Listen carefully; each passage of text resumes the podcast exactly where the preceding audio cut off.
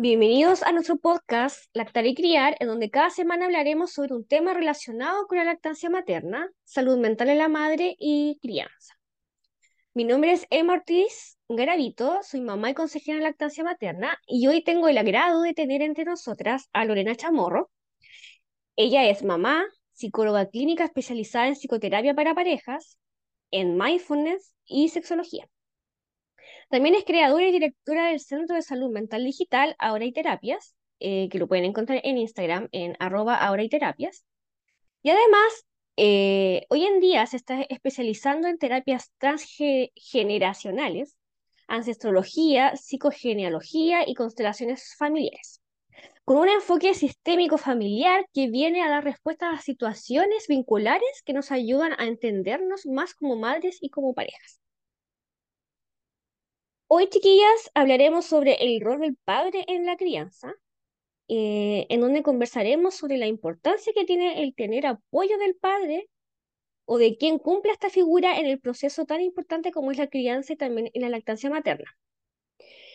Quisiera partir de este capítulo mencionando que el rol del padre como apoyo a la lactancia y crianza parte desde antes del parto, al informarse sobre los beneficios que tiene la lactancia materna para así poder apoyar e incentivar eh, en la duración de la lactancia materna exclusiva, alentando a la madre y conteniéndola, y también llevando a cabo su parte en las actividades domésticas para así hacer menos pesado el trabajo de la crianza en la mujer. Ojo con que estoy hablando sobre llevando a cabo su parte, ¿no? Ayuda. Eh, muchas veces pasa que solemos hablar de la dieta madre-hijo, relegando en un segundo plano a la figura del padre. Sin embargo, Em, el empoderamiento de las mujeres ha gatillado un cambio cultural que ha dado origen a una mayor concientización de la corresponsabilidad en la crianza, que no solo ha sido asumida por los padres biológicos, sino también por las parejas que cumplen em, este importante rol. Eh, bienvenida, Lorena. ¿Cómo estás? Hola, muchas gracias, Emma. Muy complacida por estar acá. Muchas gracias por esta invitación y para hablar de este tema que es tan, tan interesante y que hoy día vivimos un, contexto histórico donde los roles eh, no están tan diferenciados por el asunto de género, sino que es quien está acompañando, y en este caso si es la pareja, independiente del género, que está acompañando a la madre que está lactando. Así que gracias por la invitación. gracias a ti por por haber aceptado mi invitación. Eh, estoy muy contenta de que esté aquí conmigo en este episodio. Entonces, Lorena, quiero partir preguntándote, em, ¿qué pasa con la figura del padre en la crianza y en la lactancia?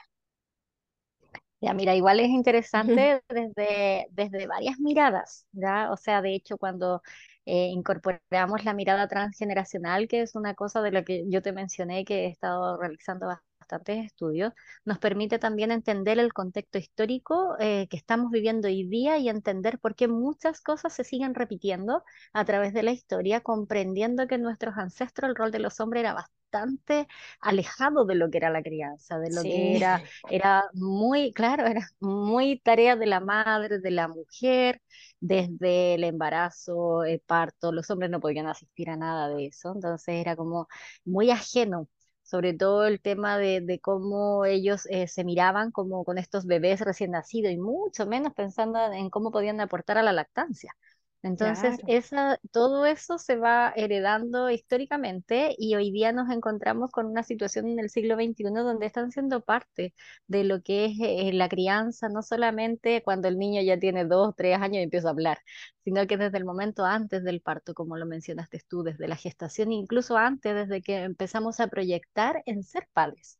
Entonces, ambos ya empiezan a tener un rol súper fundamental en lo que va a ser la vida de ese hijo. Por lo tanto, hoy día es aprender a que no hay diferenciación de género y eso es importante, te lo mencioné también porque dentro de, la, de las terapias que yo realizo a parejas también me encuentro con que hay mujeres eh, que ambas, por ejemplo, parejas de mujeres que deciden tener hijos y eh, una de ellas hace inseminación artificial y la otra la acompaña en todo lo que es el labor de la, de la crianza, de la gestación, de, de lo que es la lactancia, apoyando a la que está realizando el maternaje.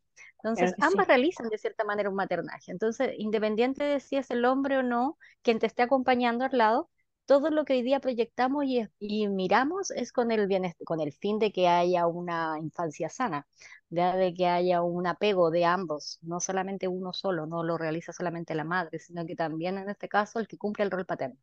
Hablamos de rol paterno, más que de padre, de, de roles. Entonces, el rol materno y el rol paterno, que cumplen las personas que están en el, Sí, sí, porque a veces relegamos todo lo que es como el rol de la crianza a la mujer, a la madre, como que ella es la obligada a criar. Y no, eso era, estamos hablando de años, luz, ya siglos pasados, donde era así, hoy día nosotros podemos darle la vuelta a eso y empezar a ser parte de la, de la crianza. Así que, sí. por eso era como importante mencionar lo transgeneracional. Súper.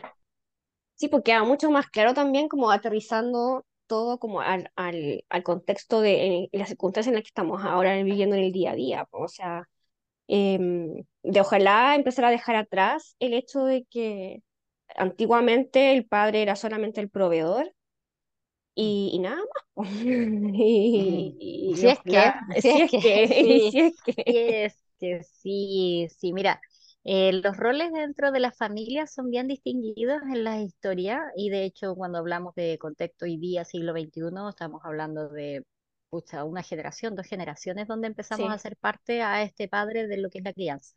O sea, estamos hablando de que nuestros propios padres y nuestros abuelos estaban ajenos a lo que era tomar un niño en brazos, lo que era acompañar a la mujer en la lactancia, lo que era darle los espacios para que se realizara una lactancia con una salud mental adecuada, apropiada, para que la madre pudiese tener la tranquilidad. Entonces era era mm, de hecho mal visto que los hombres hablaran de estos temas. Entonces, todas las que están escuchando es como inviten a sus parejas a hacerse parte, porque en el fondo hoy día estamos viviendo otra etapa donde hoy día todos nos hacemos parte de la crianza y que ellos también eh, se sientan partícipes, no porque no estén amamantando, no son parte de sino que son desde, como te mencionaba, pues desde antes incluso de tomar la decisión de tener hijos. Sí, exacto. Entonces, ya ahí parte, claro, desde ahí es como las parejas están juntas y empiezan a tomar la decisión, bueno, vamos a, a que nuestra familia tenga más integrantes, entonces vamos a decidir tener hijos. Y eso es la decisión de ambos. ¿Ya? Entonces, si eso se da y si es posible, y bueno, sabemos también que no siempre es así, no siempre hay una decisión, sino que también hay un tema de un embarazo que no estaba tal vez pensado, y no por eso no hacerse cargo, ni no por eso sentir que es solamente la labor de la, de la mujer, sino que es la labor de ambos. Así que me gusta contextualizar harto eso y pensar harto en cómo vivimos hoy día, ¿ya? Más, que, más que en esto del padre antiguo, como tú decías, el proveedor, Sí, el rol, el rol paterno y el rol materno dedicado a la crianza está muy marcado, muy específicamente así tiene que ser. Y la madre desde la nutrición y desde, desde el momento de la gestación, la que abunda o nutre. Pero hoy día podemos dar nutrición y proveer ambos. ¿ya? Exacto. Yo ahora me quiero eh, enfocar, eh, irme para el lado emocional en la crianza con respecto al niño. Por ejemplo, la pregunta que te quiero hacer es de qué manera influye el rol del padre en el desarrollo emocional del niño o la niña. Mm. La presencia de, eh, de, la persona que esté junto a la madre, que esté cumpliendo con el rol paterno, es, tiene que ver con los cuidados, tiene que ver con el apego y con las sensaciones de seguridad. Si nos vamos a lo que es el rol paterno, como sentir que este hijo puede sostenerse y contener. Para eso la contención principal viene del padre hacia la madre. Por eso no es cosa de dedicarse solamente a ser padre y olvidando de quién está ahí, quién está en la primera contención, es la madre en la gestación. De hecho, no esperar a que el hijo nazca para hacerme cargo como padre y empieza, y de ahí recién me empiezo a conectar como padre de, esta, de esta criatura que ya puedo tomar en brazos, que no.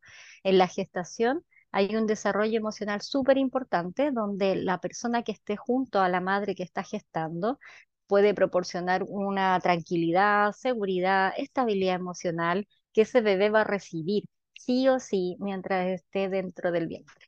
Entonces, es súper importante que, eh, que entiende, que comprenda que el estar junto a una mujer que está, está eh, gestando, que está criando y después que está lactando, es, eh, es importante entender que la salud mental de la mujer que está haciendo, teniendo ese proceso es, tiene que estar en equilibrio. Por lo tanto, la labor del que esté al lado es vital para mantener el equilibrio. Comprender, el, eh, tú lo has hablado en otros podcasts también y lo has mencionado bien, el cambio hormonal que existe en las mujeres, lo has abordado. Entonces, eh, que comprenda la, la, persona que está junto a, a, la mujer que está, que está en un proceso de gestación y crianza, que tiene que tener una atención diferenciada en cuanto a lo, a lo que son las hormonas, los cambios hormonales, los estados emocionales, em, bajar la exigencia en cuanto a que la mujer tiene que cumplir con todas las, con todo, como bajar nosotras también la exigencia, no somos la superwoman, Entonces entender un poquito desde ahí, no somos la mujer que tiene que estar en todas haciendo todo, entonces estamos dedicadas en un momento importante a criar y la persona que está al lado lo tiene que comprender tiene que aceptar que la situación es así, que va van a haber cambios en los estados emocionales de la mujer y eso, em, el, que no, el que está al lado y no lo logre entender va a tener obviamente un impacto en el bebé, va a tener un impacto en la seguridad y tranquilidad de ese niño, en cómo va a tener un estilo de apego, si va a ser seguro poder pararse y decir, oye, yo estoy aquí disponible, estoy aquí eh, emocionalmente tranquilo para recibirte. Entonces, obviamente que va a tener un, impacto importante. ¿verdad? Claro.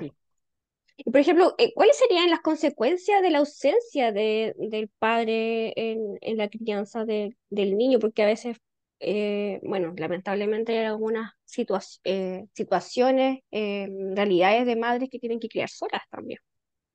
No sé si alguien puede como mm, suplir como un poco ese, esa, ese, mm, esa imagen paterna, no sé si algún tío, ¿Sabes eh, ¿sabes que Esto, esto que mencionas, más que suplirlo por parte de otra persona, porque tiene que ver con los roles, no tiene que ver con que la persona, el padre biológico, sea el único que tiene la capacidad de hacer cargo de ese rol, sino que tiene que ver con que otra persona le pueda proporcionar a ese hijo la seguridad y la estabilidad emocional que necesita para un crecimiento sano.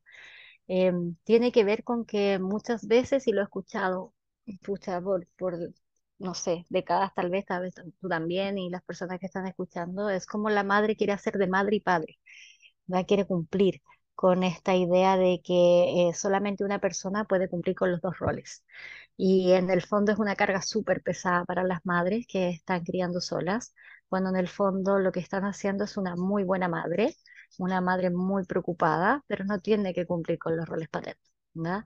Lo que vaya a suceder con ese niño en su crecimiento frente a la ausencia del padre es multifactorial. No va a depender solamente con que no tuve al padre, entonces voy a vivir heridas de infancia como son las que siempre mencionamos, de abandono, rechazo, de humillación, no tiene que ver con eso, sino que tiene que ver con el contexto donde me esté desarrollando y cómo otras personas están cumpliendo con estos roles.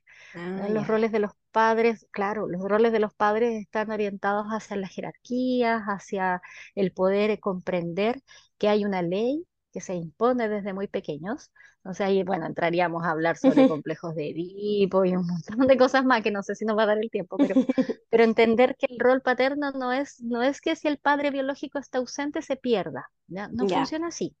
No, no es, así como que el padre me abandonó a la madre y el hijo va a sufrir el abandono del padre. No necesariamente, ¿ya? No, no podemos generalizarlo sino que es las personas que están rodeando a esa madre que le permitan tener la contención emocional necesaria para sentirse tranquila y sostenida en el momento de la gestación, parto y crianza. Entonces, y la madre que no luche por ser mamá y papá, no. es que como todo el tiempo y en consulta estamos, no, no luche por eso. Sea mujer, sea madre, sea buena madre, y ya, ya no, no luche por ser ese padre ausente porque en el fondo no lo va a hacer y no es que no, no es que sea un imposible que tenga que lograr de alguna manera, no, no es necesario, no, no, no es necesario que lo haga, ¿ya? Súper bien eh, explicado y queda mucho más claro también.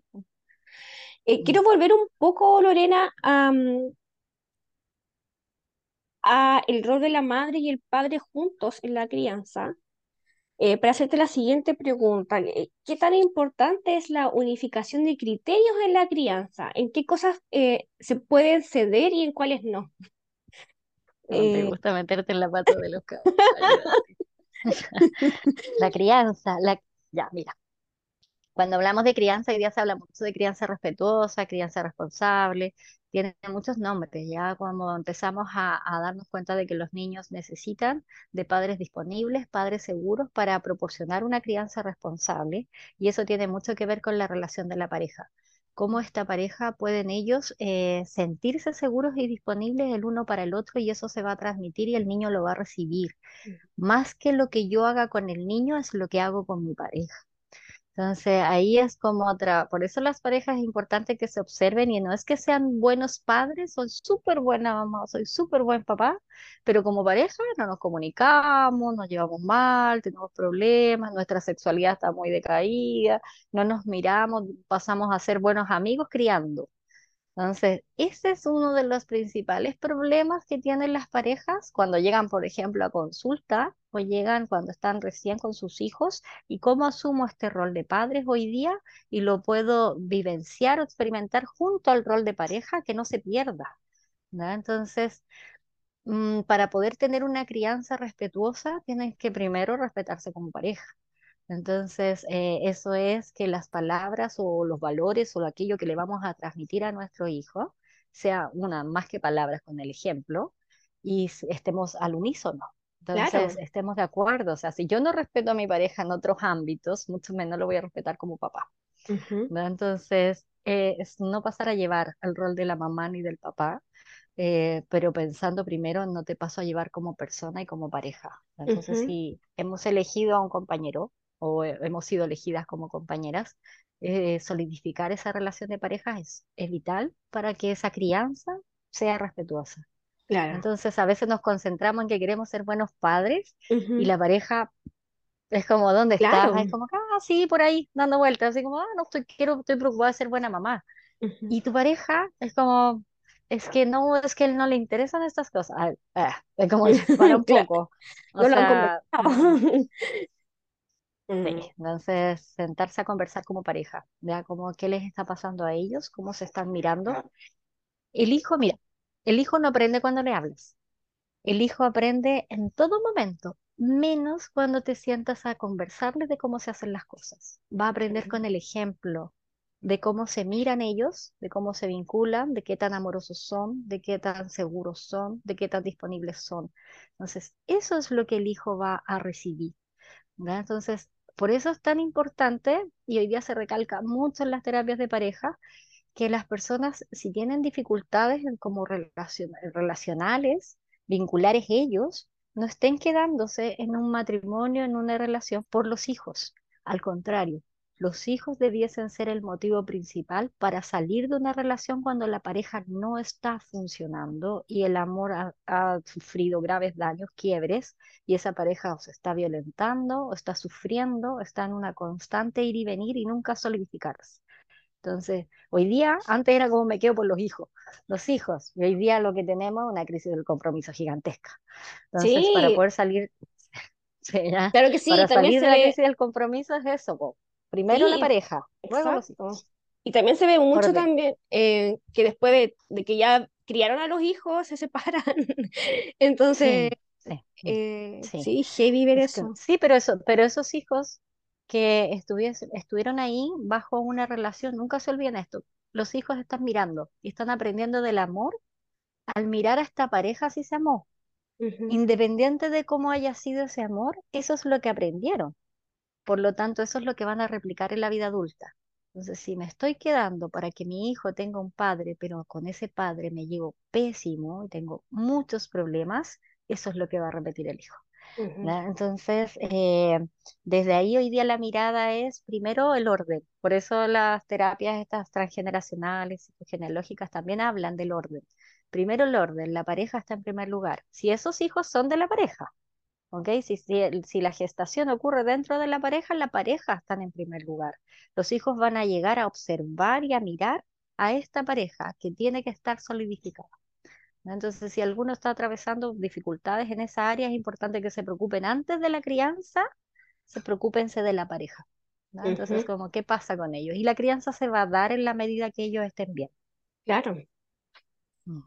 Mm, queda muy, muy, muy claro. Em, la siguiente pregunta que te quiero hacer es, está relacionada con que eh, claramente no solamente es importante el rol del padre con su hijo, sino que también eh, en la relación con su pareja, con todo lo que tú me has mencionado, mm.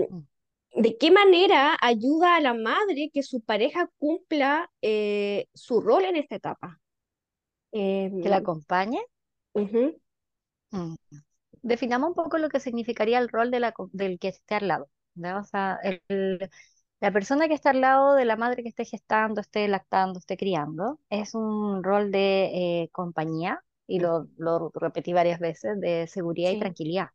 Entonces, que te permita sentirte estable, estable emocionalmente, estable en tu seguridad, estable en que, en que mientras esté lactando no vamos a tener dificultades ni problemas, voy a poder tener el tiempo, la dedicación necesaria, donde no hay un apuro de ya hasta cuándo, es como típico así como de hecho a veces hay personas externas que influencian en esto más que los mismos parejas. Entonces ahí la pareja sería como refuerza y mantén el vínculo y es como crear, yo le digo, creen una como cúpula de protección frente a todo lo exterior, ¿verdad? para que les permita sentir que el que está protegiendo es mi pareja, es eh, él está protegiendo a la mujer o que está lactando y está criando para que ella pueda realizar esta lactancia en, en tranquilidad, con una estabilidad emocional acorde a lo que el hijo necesita. Todo hijo necesita para un apego seguro estar tranquilo, estable y seguro. Con eso, tú te garantizas, si la madre lo siente de parte de su pareja, te garantizas que ese hijo lo va a recibir así.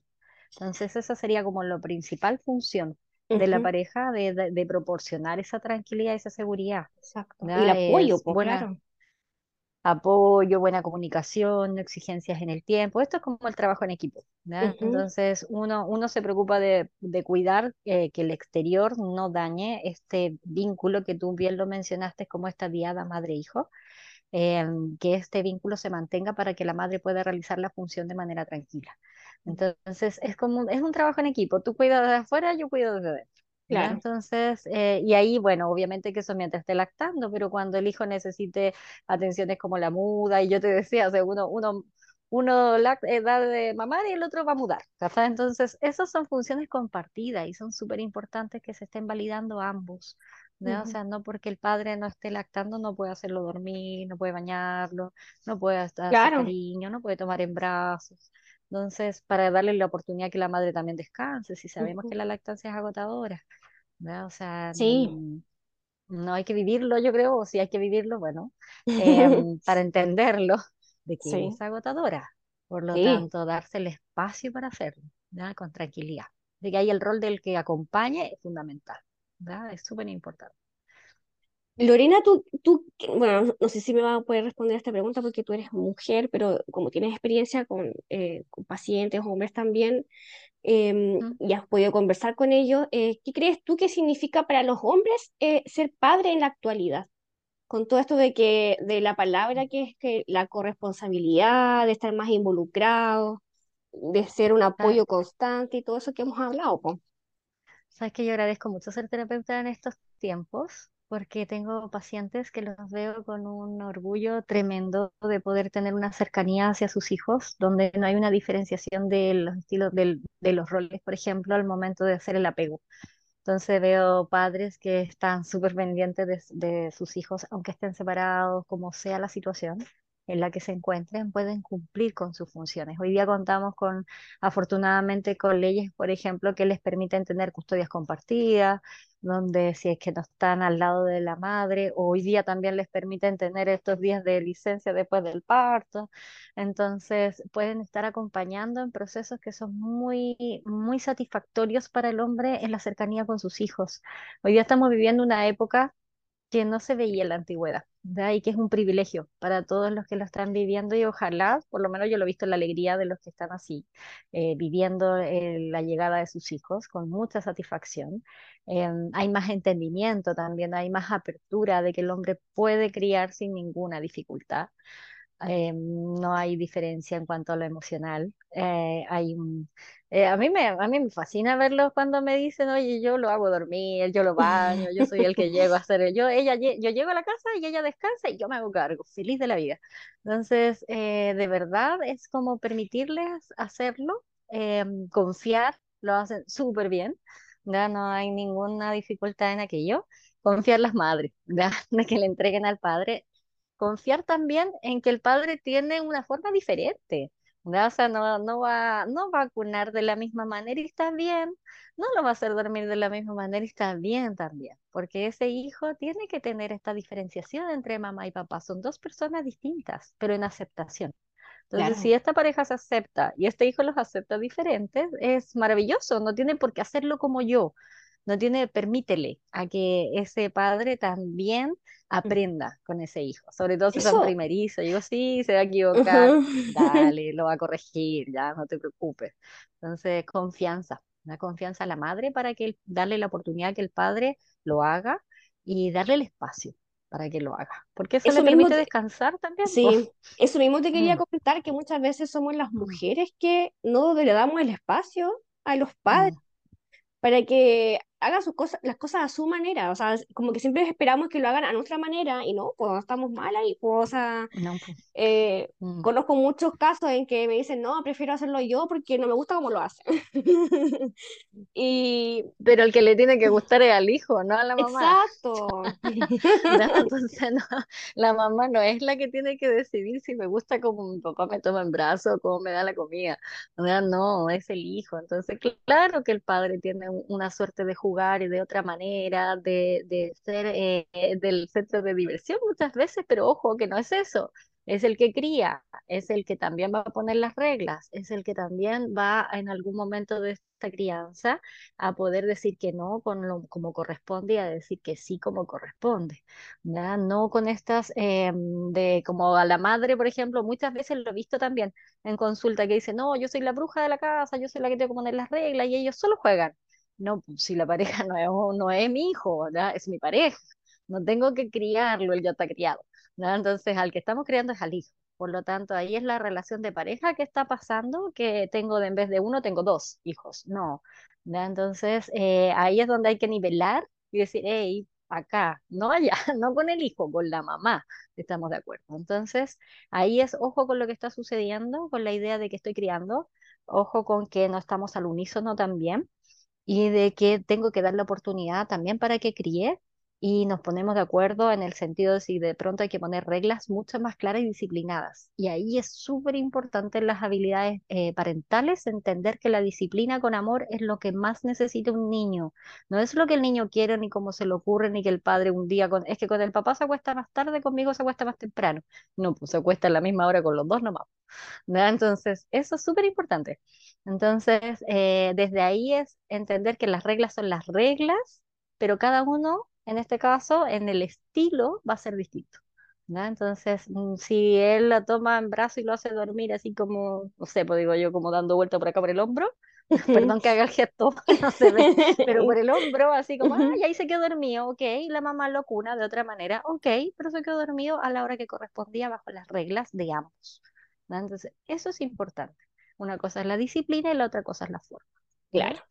Así que mm, Lorena si se también, entiende. Eh, yo tengo una, Mm. la- una pregunta con respecto a que, a que yo siento que igual los hombres em, deben tener un, como un, eh, una presión social, eh, porque todavía sigue viéndose al hombre como la figura del mayor proveedor, porque lamentablemente todavía hay una brecha laboral importante entre hombres y mujeres. Sí, Em, sí. Entonces, ¿tú crees que sí o sí el, el padre sigue vi- viéndose ante la sociedad como una figura de proveedor?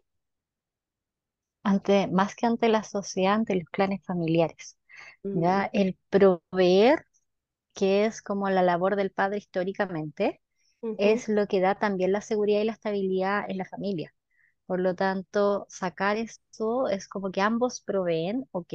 Eh, de hecho, hoy día, si tú bien dices, hay diferencias muchas veces salariales en que todavía vivimos esa brecha donde la mujer muchas veces gana menos, pero también se ve donde la mujer gana más. sí, Entonces, eh, si la madre, por ejemplo, está realizando la labor ya de la, de la crianza y ha dejado de, de proveer, que muchas lo hacen, así tienen la oportunidad de hacerlo, no todas lo tienen. Entonces el padre sigue proveyendo, pero ojo, que el proveer no es que yo voy a proveer y voy a mandar y voy a decidir como era en la antigüedad, sino que voy a proveer y aquí es donde tienen que ponerse de acuerdo la pareja para el bien común de la familia. Uno provee, el otro cría y es un eh, trabajo en equipo. ¿Verdad? Entonces, independiente de cómo se haga, que eso es como el modelo típico, pero no en todos los lugares ocurre así. Entonces, los dos proveen, eso significa que los dos, eh, la labor de proveer es importante para ambos. El hijo ya puede ser, eh, no sé, pues de pronto tienen que optar a hacer la cuna porque no queda otra opción, o alguien que los cuide en ese momento, pero la crianza está a cargo de ellos, independiente de que ambos provean. Claro. Entonces, ojo con eso del proveer, porque va a tener que ver mucho con el estilo de crianza que han tenido sus padres, sus abuelos y en sus clanes familiares y lo que ha significado el proveer para este nuevo grupo familiar que está compuesto por estos nuevos padres que se están empezando a criar o ya llevan un tiempo criando. Entonces, ¿qué significa para ellos? Es muy, es muy personal, Emma, es muy desde cómo ha sido en mi familia, qué es lo que estoy transmitiendo, y ahí es donde se unen las historias familiares para volver a crear este, este nuevo núcleo de lo que significa el proveer.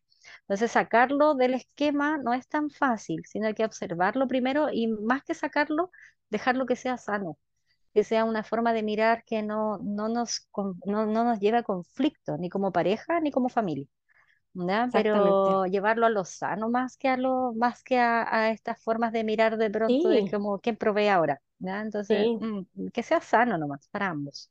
Eso, es lo que importa, ¿ya? Porque, por ejemplo, nosotras eh, siempre hablamos de, de los grupos de apoyo como a, a la madre, a la lactancia. Bueno, también yo creo que es, es esto porque en muchas veces, en, bueno, en los primeros meses, sobre todo los primeros años de los niños, em, la crianza recae más sobre la, man- sobre la madre, pero no necesariamente porque el padre no quiere ayudar, sino que porque Mm, eh, mm. el niño es más dependiente de la mamá y necesita más de su madre, me imagino yo, no sé, no sé si estoy equivocada en ese sentido.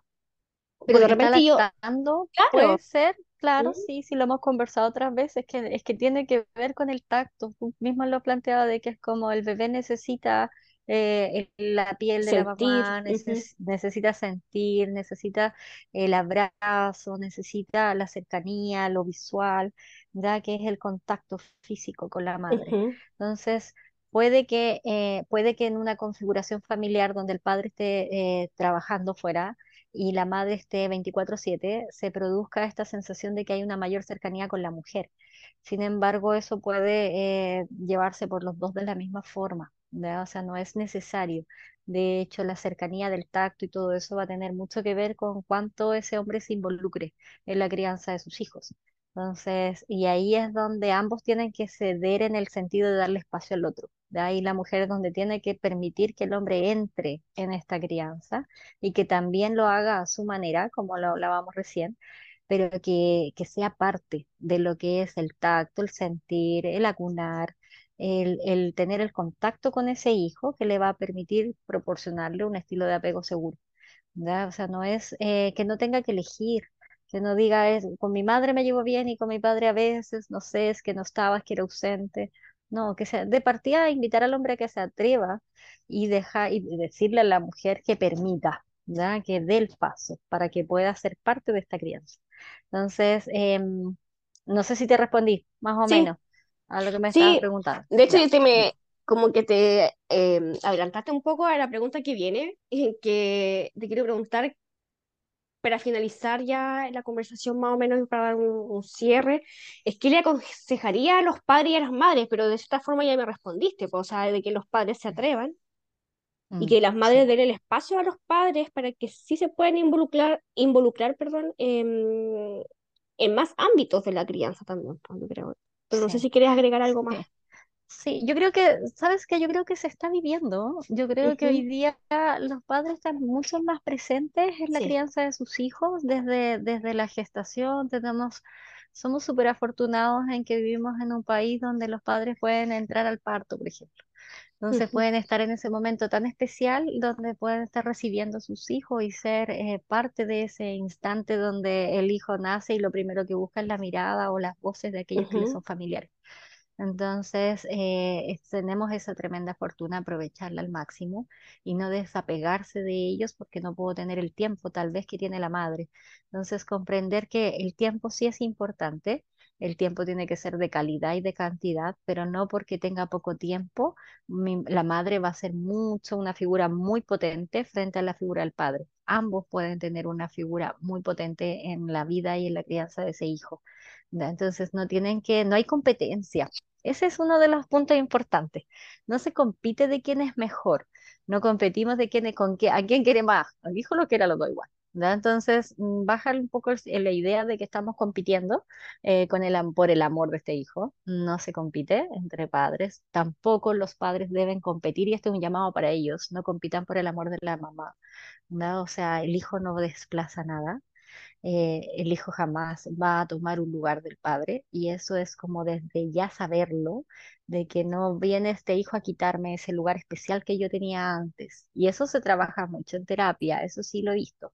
Ya es como, hey, el hijo no te está quitando a tu mujer. ¿ya? Tú tienes un lugar ya. Y eso tiene que ver con la seguridad. Muchas veces llegan las parejas a trabajar esa área, pero terminan trabajando muchas veces ellos su propia seguridad. Ya que se sientan seguros, el hijo no te va a quitar nada. Eso, y también sabes que tal vez agregar un poco lo que pasa cuando hay hogares reconstruidos, reconstituidos también, donde hay, mm, donde hay hijos previos, de donde ah, hay relaciones, claro, hay relaciones, por ejemplo, hijos previos, y luego vienen hijos, así como los, los míos, los tuyos, los nuestros. Claro, entonces ese hijo en común es como que pasar a desplazar a los otros hijos, eh, porque ahora es un hijo de la pareja. Y no, ¿no? O sea, este, entender que el orden acá es importante. O sea, primero, ¿quién llegó primero a la vida de la gente? Entonces, si la madre tiene hijos previos, sus hijos, los que están antes de mi pareja, ahí son importantes los hijos previos, darles el lugar que corresponde y la pareja es la que se adapta a los hijos. En este caso, el hombre se adapta a los hijos previos que tuvo la mujer o la mujer se adapta a los hijos previos que tuvo el hombre. Ah. Y si ambos van a tener y van a crear un, un nuevo vínculo que es entre ellos, ese hijo no es más especial que los anteriores. Es igual de especial y ocupa un lugar también dentro de esa familia que no desplaza. Entonces, evitar las competencias, evitar desplazar, evitar el hacer sentir a unos más importantes que a otros. Entonces, cada uno tiene un rol. Cuando ordenamos a la familia, y aquí entra lo que es eh, la historia familiar, la genealogía y todo, y ordenamos, cada uno tiene un lugar. Nadie compite con nadie. Entonces ahí es como ubica, ubícate, le digo, ubícate, ese es tu lugar. No compitas, no, no te transformes en un hijo para llamar la atención de tu mujer. Eso como al hombre, no te transformes en un hijo porque ves que la madre tiene tanta atención a los hijos, yo también quiero ser un hijo. No hagas eso. Tú eres compañero y eres pareja. Y ella lo mismo, la mujer no creas que no lo hace. También es como que me transforma en una hija atencional para que él que le presta atención a los hijos también me preste atención a mí. no, no. Ya, entonces es para los dos lados, no es solamente para el padre, para los dos lados. Ocupa tu lugar y eso te va a permitir tener todo lo que significa estar en el lugar, que volvemos a lo mismo, que era la tranquilidad, la seguridad y la estabilidad. Entonces, em, ese es como un mensaje.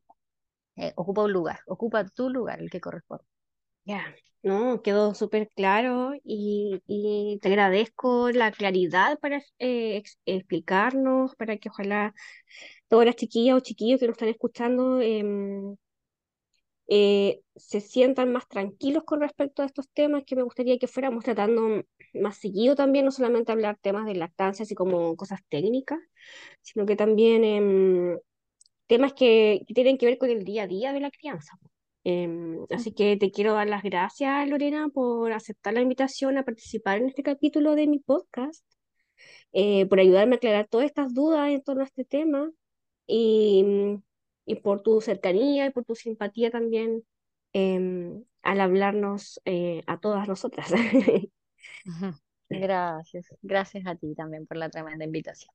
no, yo, yo feliz cuando tú quieras.